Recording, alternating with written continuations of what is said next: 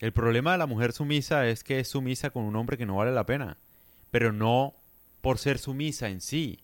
Es decir, lo que la gente no entiende, o bueno, en el imaginario de todos está que la mujer sumisa es la que se deja golpear del marido, la que está sufriendo en la casa, la que está barriendo, lavando platos, esclavizada. Y esa no es la mujer sumisa. O sea, ¿qué tiene de malo una mujer que siga a un hombre que vale, que vale la pena seguir? Un hombre maravilloso. Que sea sumisa con un hombre que se hace cargo de todo.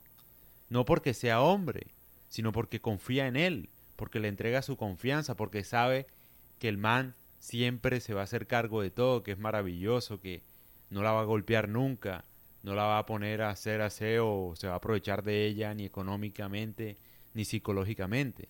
¿Qué tiene de malo eso? Estoy seguro que muchas mujeres tienen maridos así y son maravillosos.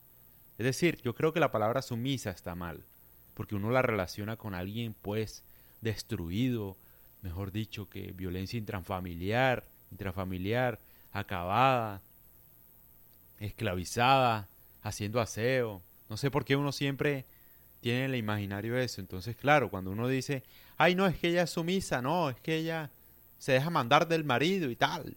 No es que se deje mandar del marido, hermana. Hay mujeres que son sumisas porque se dejan guiar del marido.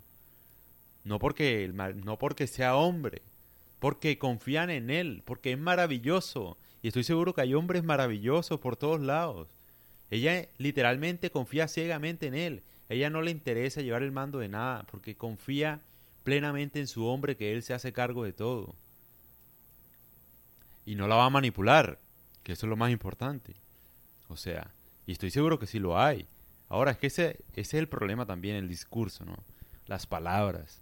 Obviamente, ninguna mujer quiere ser sumisa, porque la palabra sumisa es como que, ay, no, eh, yo soy la que manda. Bueno, yo no sé, esa estupidez, es una cosa de estatus, tal vez, una cosa ahí. Pero, además, un hombre tampoco busca una mujer sumisa. Es decir, es que la palabra está mal. No hay mujer sumisa, si te digo. No hay una mujer que esté 100% de acuerdo con lo que dice el marido, que le haga caso en todo lo que dice el marido. En ningún lado. O sea, uno siempre relaciona es una mujer sumisa que se deja golpear.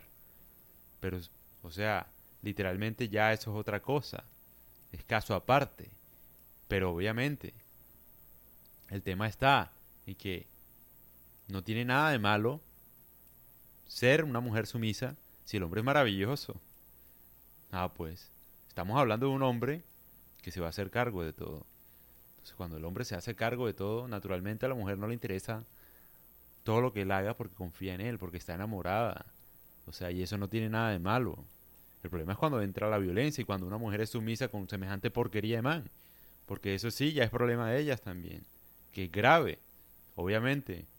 Porque se enamoran de gente que no vale la pena. Y ahí donde uno dice, si ven que el amor no es racional, pasa. Pasa en juzgados de familia que la mujer la, golpeó el marido, no sé, y ella no quiere que lo metan preso a él. Y se besan mientras se lo llevan, y bueno, en fin. Pasa porque el amor es irracional, pero no porque sea mujer sumisa. Eso es lo que quiero decir. Es decir, el amor lleva a uno dejar, pues digamos, cometer estupideces, no ver las cosas con claridad. Ahora, no porque una mujer le ceda al mando, o no el mando, pero le ceda, digamos, la capacidad de decidir al hombre, quiere decir que sea sumisa y que esté mal. Porque si el hombre decide bien, no tiene nada de malo. Punto final.